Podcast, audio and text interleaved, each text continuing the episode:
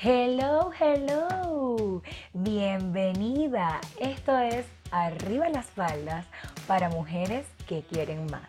Soy Liliana González y estoy aquí para que conversemos de todos los temas de vida y salud femenina. Y el día de hoy tenemos un episodio súper, súper especial y es sobre la gran pregunta que todas nos hacemos.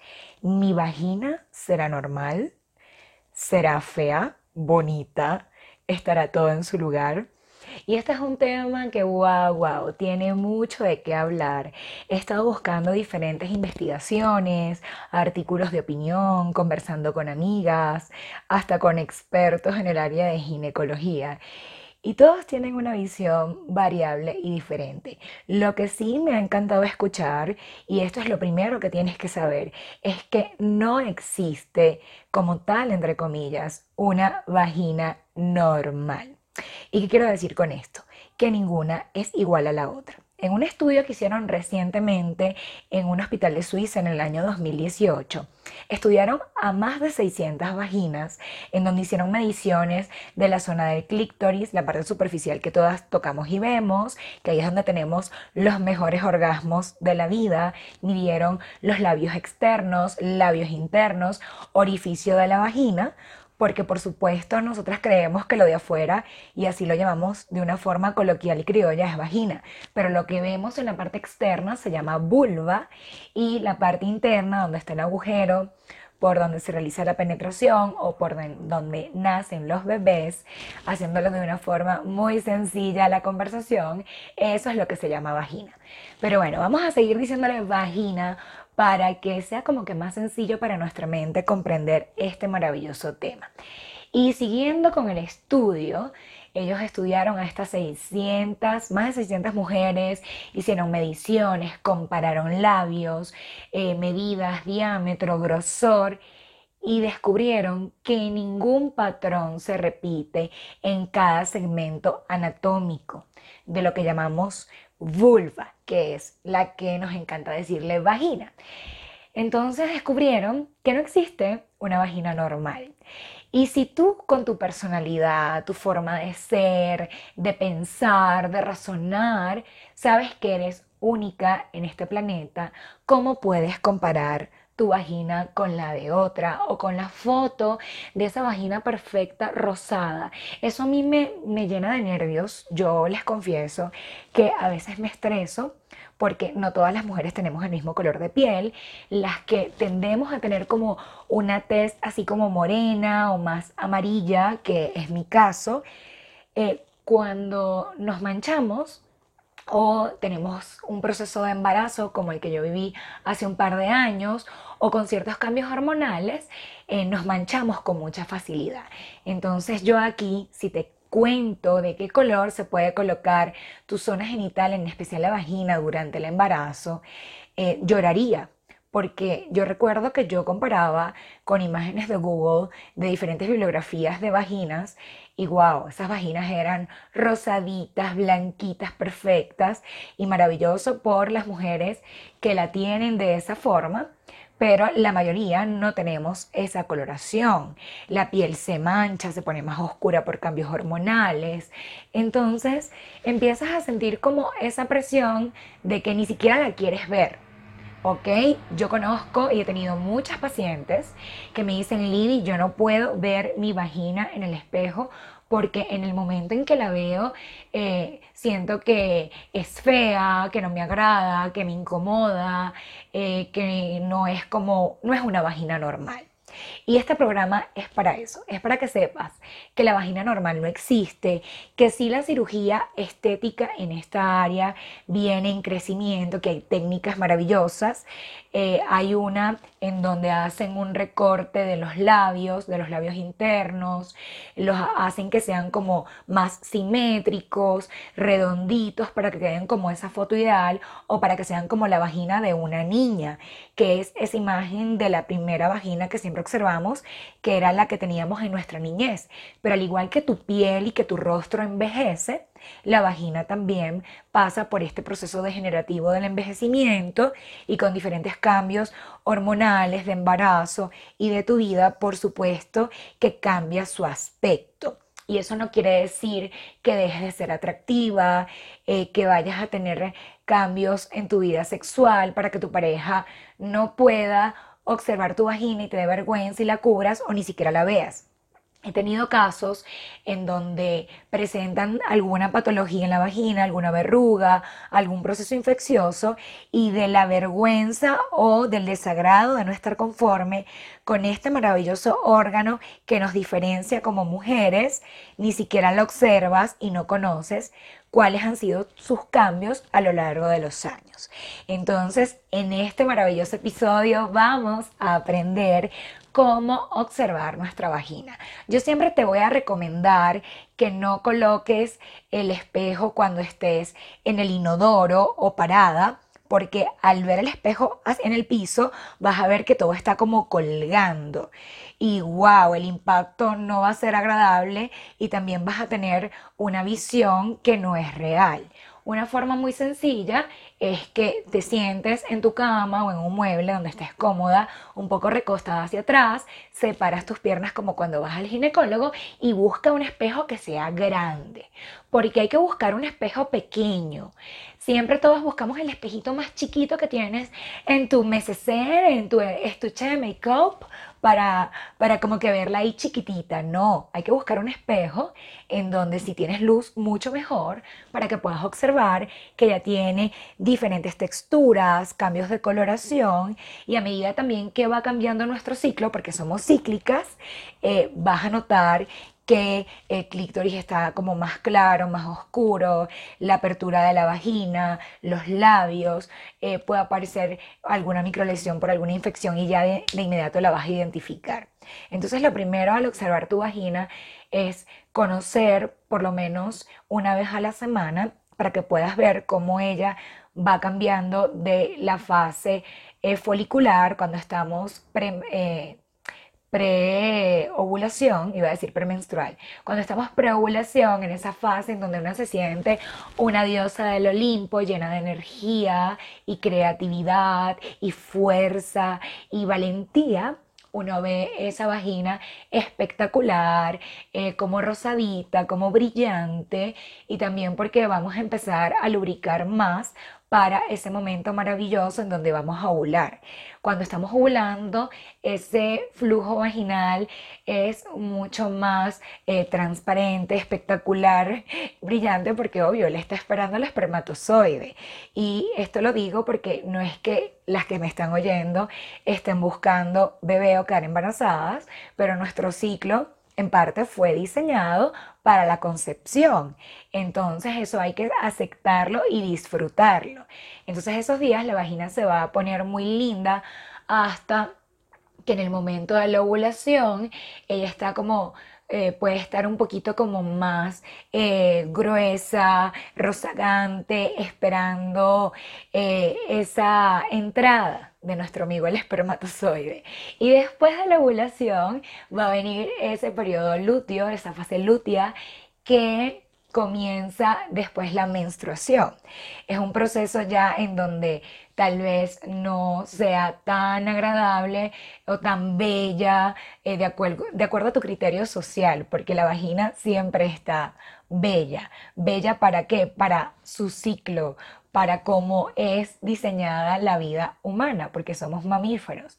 Entonces ahí la vas a ver con otro aspecto, el flujo va a ser un poquito ya más, eh, no, tan no tan transparente o brillante, va a ser una coloración un poquito más oscura y es porque ella también se va adaptando a los cambios hormonales.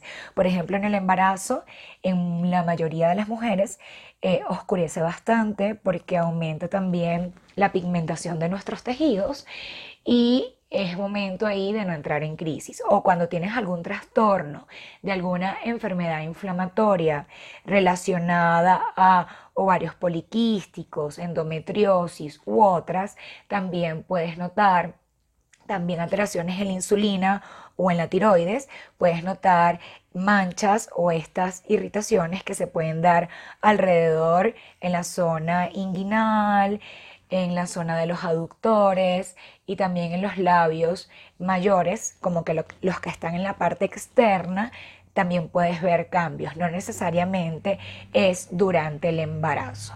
Y todo esto es para que puedas contemplar tu vagina en el espejo sin el típico eh, tabú mental o ese pensamiento eh, que te está constantemente torturando. Yo sé que una no está todo el día pensando en su vagina y yo acá tampoco te estoy invitando a la danza de las vaginas o que tengas una foto de ella y la beses, porque mucha gente cuando una habla de, estos temas piensa que eh, la idea es crearle un culto y para nada es una forma de aceptación de que empieces a conocer y a reconocer cada parte de tu cuerpo y sobre todo lo que te diferencia y te da ese nombre maravilloso y bendito de ser mujer. Porque ser mujer, amiga, es una bendición. Si tú en este momento que me estás escuchando te sientes un poco decaída, eh, estás agotada, estás cansada. Simplemente conecta con lo maravilloso que es ser mujer, con la fuerza poderosa y mágica que tiene nuestro ciclo menstrual y el de tener una vagina. Una vagina es una puerta de entrada y de salida.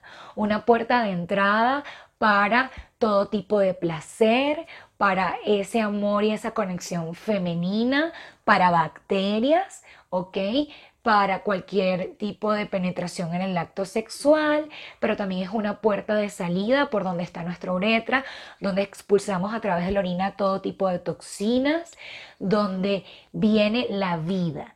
Bien, y esa es la puerta por donde llegamos a este mundo. Y una puerta siempre es una forma de conectarnos con los cambios, con la evolución. Y wow, la vagina es la puerta, la puerta de la vida, la entrada a este mundo. ¿Y qué más si no la amas tú? ¿Quién la va a amar? Y ya sembrado este amor propio y el reconocimiento en nuestra vagina, sí aclaro que puede haber cierta alteración estética de los labios que puedan incomodarte, que puedan producirte dolor cuando haces algún tipo de actividad física o deporte o que simplemente no logras aceptar. Entonces, para esto existe una cirugía maravillosa que, dependiendo de la técnica quirúrgica, pueden hacer con láser o con un bisturí muy preciso, en donde el médico especialista hace cortes de los labios para reconstruirla. También hacen como una reconstrucción de la entrada de la vagina de lo que llamamos himen, que es lo que relacionamos con ese tejido que nos conecta con la virginidad. Eh, quedan muy, muy bonitas hoy en día. Los especialistas hacen trabajo maravilloso.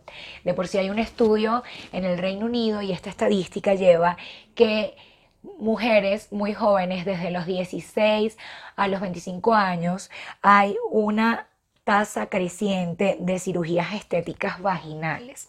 La preocupación de toda el área de ginecología y de sexología de UK, del Reino Unido, es que estas mujeres que son muy jóvenes pueden ingresar en este 5% a 10% de las mujeres operadas por cirugía reconstructiva y estética de la vagina a que pierden gran parte de la sensibilidad en la vida sexual. Y esto es, a ver, terrible porque imagínate que vas muy ilusionada a una cirugía estética, a reconstruir tu vagina y que a esta edad tan temprana pierdas la parte de tu sensibilidad en el acto sexual. Wow, es un tema que es difícil de manejar, entonces yo pienso que el gran porcentaje de estas cirugías no son necesarias bien, eh, son más relacionadas a un tema de profundizar en aceptar tu cuerpo, a disfrutarlo y amarlo de una forma profunda y genuina. También está un bajo, bajo porcentaje, he tenido una que otra paciente que sí necesitan este tipo de cirugía estética porque sufren de incomodidad, de dolor, eh, de todo tipo de molestia hasta para la vida sexual. Entonces ahí sí hay que colocar en una balanza eh, qué tanto podemos considerar una cirugía estética vaginal. Muy bien, ya sabemos de cirugía estética, hemos hablado de amor por nuestra vagina, de cómo explorarla. Y ahora vamos a una parte súper interesante que es cómo tener los cuidados en esa área. Y bueno, hablando de los cuidados, es eh, lo básico que se recomienda en la ginecología. Yo no soy ginecólogo, cabe destacar, soy kinesiólogo fisioterapeuta que trabaja en el área. Eh, lo ideal es que sea solamente con agua tibia. Si hay casos en donde muchas mujeres sienten que no tienen como que un olor aceptable, aunque no tengan ningún tipo de infección, y ahí con tu ginecólogo decides el uso de algún jabón íntimo con un pH ideal. Pero lo que sí te recomiendo es que sea con agua tibia porque el pH de la vagina es muy similar al vino, es un pH de tendencia ácida. Entonces ella tiene todas las bacterias y el pH necesario para mantener un olor de acuerdo al ciclo menstrual. Y hablo del ciclo porque el olor de la vagina también varía, él va cambiando. Entonces una forma de poder canalizar y controlar ese olor y también identificar si tienes una infección o no o, una candidiasis es oler tu ropa interior. Y al oler tu ropa interior, muchas en este momento van a estar diciendo, ok, Lidi, qué cosa tan asquerosa estás diciendo. Amiga, tú no puedes sentir asco por olores que emana tu cuerpo de una forma natural. Lo que sí puede ser asqueroso es un olor por una, un tipo de infección que se presenta en la vagina, que son súper agresivas y ahí sí va a tener mal olor. Pero si tu vagina está saludable, si no tienes ningún tipo de bacteria que pueda producir una infección en la zona, créeme que no tiene mal olor. Y eso es importante identificarlo. El olor de la vagina eh, cambia de intensidad, por ejemplo, al final del periodo menstrual eh, es un olor un poquito más intenso porque ella está terminando de limpiar toda la zona uterina a través de la expulsión, de expulsión no solo de sangre como muchas pensamos, sino de flujo, de restos de la capa del endometrio que se engrosó para la ovulación, que no se dio, y todo lo que está relacionado a la cantidad de bacterias de microbiota que tiene la zona. Porque imagina que esto es eh, un ecosistema, como decirte la Amazonía, que está poblado por todo tipo de especies bacterianas que tienen un equilibrio en su ecosistema. Entonces, al utilizar un jabón, puede romper ese equilibrio o utilizar algún perfume o algún lubricante que no sea natural, podemos romper todo este tipo de equilibrio, al igual que la ropa interior dormir con ropa interior eh, no es tan conveniente. Lo ideal es que duermas sin ropa interior, que tu ropa interior sea de algodón, que no sea sintética, que no tenga encajes, porque todo eso va a maltratar este tejido tan sensible y delicado como es la vagina. Y este es un tema fascinante. Entonces, si ya sabes cómo eh, huele tu vagina, entenderás que no huele tan mal sino por algo muchas actrices famosas, muy inteligentes, no sacarían perfumes al mercado o esencias con el olor de su vagina. Bien, por supuesto que esto lo mezclan para tener como que ese equilibrio de olor comercial, pero sí la vagina tiene un olor muy particular que va cambiando eh, fase por fase de tu ciclo menstrual y es importante tenerlo identificado porque esto, todo lo que hemos te explicado de observarla, eh, de del olor, de la ropa interior, del jabón y de la aceptación, tiene que ver con todo lo que conforma cada cambio hormonal que se produce en tu cuerpo y también lleva el equilibrio de tu salud. Una forma de trabajar desde la prevención y de mantenerte saludable como mujer es conocer estas partes de tu cuerpo. Yo te recomiendo que por lo menos una vez a la semana eh, huelas, explores esta parte maravillosa y bendita que todas tenemos. Busca que sea una posición cómoda y si en ese instante ya puedes tener una cita eh, de exploración sexual, de masturbación contigo, maravilloso. Esto es algo que yo trabajo mucho en mi programa de renovación femenina porque viene en tendencia y funciona muy bien la agenda sexual en pareja y también la agenda sexual a solas. Porque antes de tener una vida sexual mágica y, y maravillosa y placentera en pareja, hay que tenerla tú con tú. Es decir, a solas. Yo te invito a que te autoexplores y pases un momento de placer. Recuerda siempre empezar por tu clítoris, aunque aquí no hay reglas establecidas. Lo importante es que te sientas plena, confiada y segura del regalo que te dio Dios. Y hemos terminado el día de hoy con este episodio maravilloso. Recuerda que tu vagina no es normal, tu vagina es única y especial. Gracias por acompañarme aquí en Arriba las Faldas para mujeres que quieren más. Soy Lidiana González y puedes seguirme y seguir conversando conmigo en mis redes sociales de arroba salud con. Chao.